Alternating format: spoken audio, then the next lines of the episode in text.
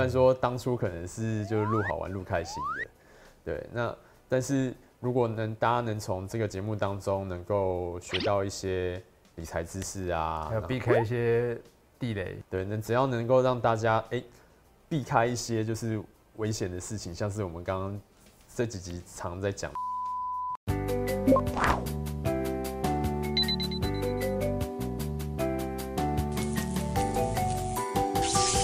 欢迎来到财富开麦啦！我是麦克风，我是金肉人，大家好，大家好。哎，今年已经快要结束了耶。嗯，我真的觉得就是今年是非常非常特殊的一年。虽然虽然我自己已经投资要二十年了，是对，但是今年真的让我见识到很多就是奇迹般的走势。了解。对啊，像是上半年一个月就是从一万点一万多点，然后很快的跌了二十趴，因为新冠疫情的关系。嗯、对，然后就是。其实各国的股市都是这样子，都出现了历史性的巨大跌幅，嗯，然后各种的经济数据也出现了就是断崖式的崩跌，嗯，对啊，那但是在崩跌之后，因为就是各国的政府都开始施加了大量的货币以及财政的政策，是对，也让就是各国的股市都非常非常快速的反弹。哎、欸，现现对，现在我们已经不能叫它做反弹了，对。然后像是 Nasdaq 啊，然后 S M P 五百啊，其实都是持续的在创新高。尤其是像是一些跟云端有关系的股票，嗯，像是我们常常听到的尖牙股啊，那 Facebook 啊、Amazon 啊、Apple 啊，对，那这些股票其实在这一波就是今年下半年的走势都是算是相当的强的。是。那同样的方面，就是我们在下跌的时候，也有很多公司就因为这一波疫情，然后 hold 不下去。像我们今年就不断的在拍一个 KY 股、KY 股、KY 股，好，连拍了三集了嘛。就这种公司就撑不下去，它就自然的就会消失。对，就是所谓的就是 K 型经济啊。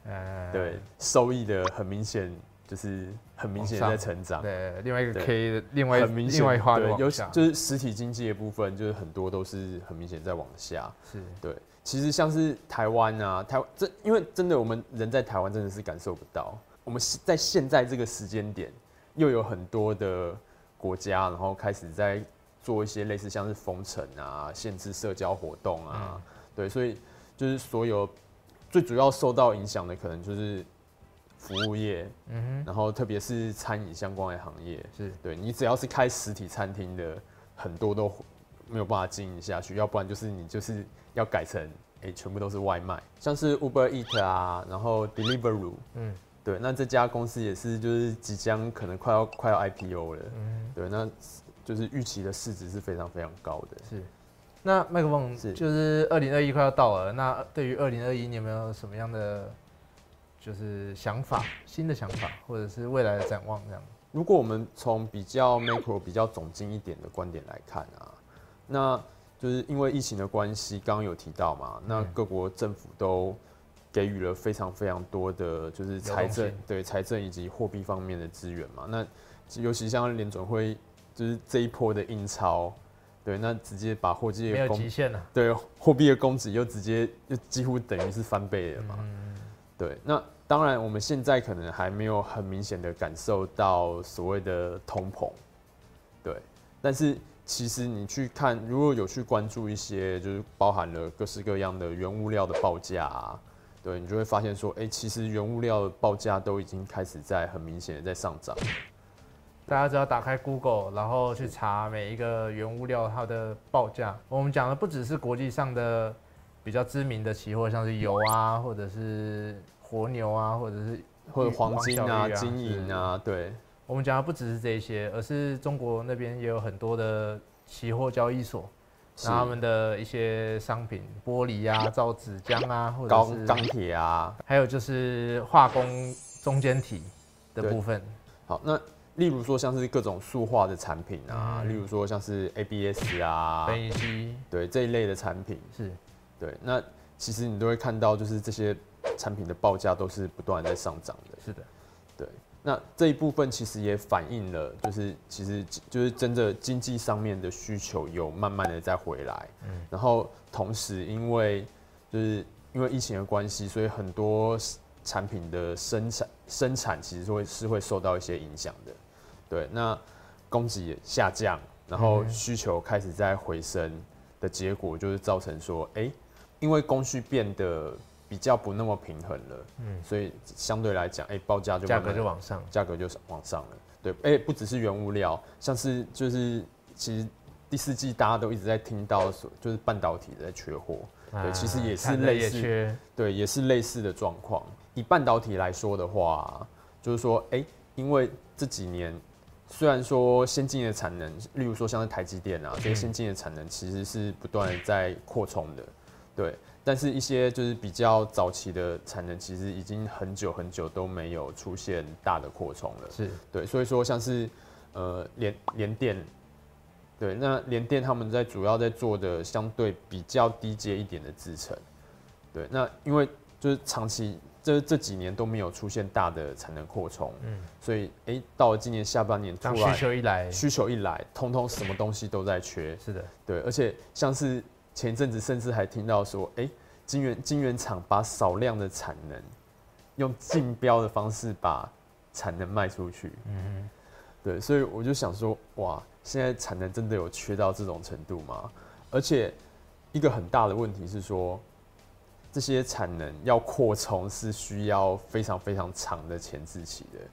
对，盖厂要时间，买设备要时间，而且。金额都很大哦，对，而且很多就是早期的，可能搞不好设备根本都已经没有人在生产了，对，那所以说就是要把这个缺口补起来，可能是需要一个相当的时间的，是。对。那短期之内，哎、欸，半导体可能还会，我们还是可以看到有还不错的融景在前面，对，当然当然股价其实已经大部分反映了啦，我我自己是觉得这样子，对，但是就是单纯就。市场的供需上面，我觉得这个供需的缺口，应该我们还是会持续看到。那你刚刚有提到这个原物料在涨嘛？嗯，那关于这部分，我们要怎么去做投资呢？因为我总不好跑去直接买原油吧？如果我们要从台股里面去寻找原物料相关的标的的话，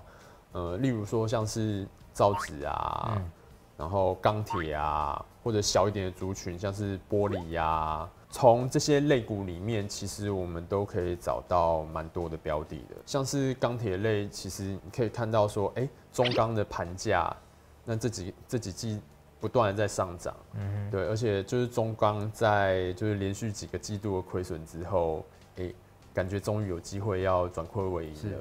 然后，例如说像是台玻啊，做玻璃这个看起来是一个很 low end 的产业嘛，对，但是其实你有去看。玻璃相关的报价的话，你就会发现，哎、玻璃的报价其实一直在涨，对，那反应其实就是可以从公司的营收这些东西都可以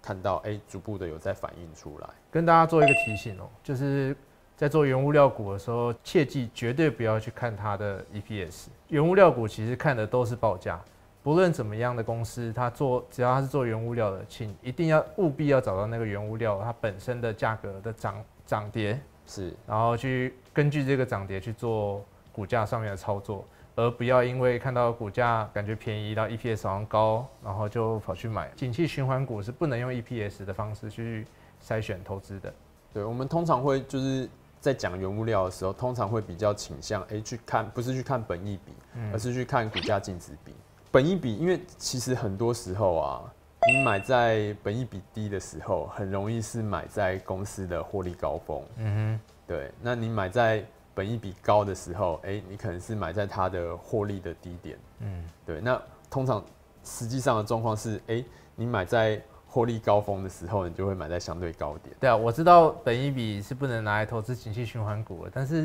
景气循环股用本金比去去一些大型，就是例如说你去看台塑四宝，好了。是。对，那其实你你去看台塑四宝的股价净值比的河流图，嗯嗯对，你就可以去抓到，就是它中间其实是会有一定的循环性的。了解，对，因为股价净值比跟就是因为公司的净值波动比较不会那么的大，嗯，对，但是公司的 EPS 的波动可能就会蛮大的。是的，那像你刚刚讲到那个塑化部分啊，嗯，是，我就想到其实看原物料的走势也不是那么的简单。例如说国桥、台本这种做苯乙烯的，是那其实要去看的是它中间的利差。对，对，你要去把苯乙烯的价格拉出来，然后把这个苯的价格拉出来，然后把乙烯的价格拉出来。是对，然后把他们用网络上查得到公式啊，但这个利差因为太透明了，对，所以其实他们利差赚多少钱，公角多少钱，这种其实都是可以。依照报价去把它的那个获利估出来，是，大家拉 Excel，然后看什么样的方式把数字填上去，对，然后得出那个利差才是它真正的获利的数字。是，不知不觉啊，这个节目也已经录了十几集了。虽然说当初可能是就是录好玩、录开心的，对，那但是如果能大家能从这个节目当中能够学到一些理财知识啊，还有避开一些地雷，对。哎、欸，其实真的，我觉得只要能够让大家少赔到一点钱，我们不要讲说赚大钱啦，对，那只要能够让大家哎、欸、避开一些就是危险的事情，像是我们刚刚这几集常在讲的 ky 嗯对，那我觉得就已经算是积了不少不少的福报。OK，那也祝福就是各位观众能够在新的一年发呀发大财。好，那今天的节目就到这边，谢谢大家，谢谢大家。那新的一年，请大家多多指教。如果有什么问题想要我们，就是在之后的集数可以去讨论的，的，对，做讨论的主题，对，请欢迎在底下留言这样。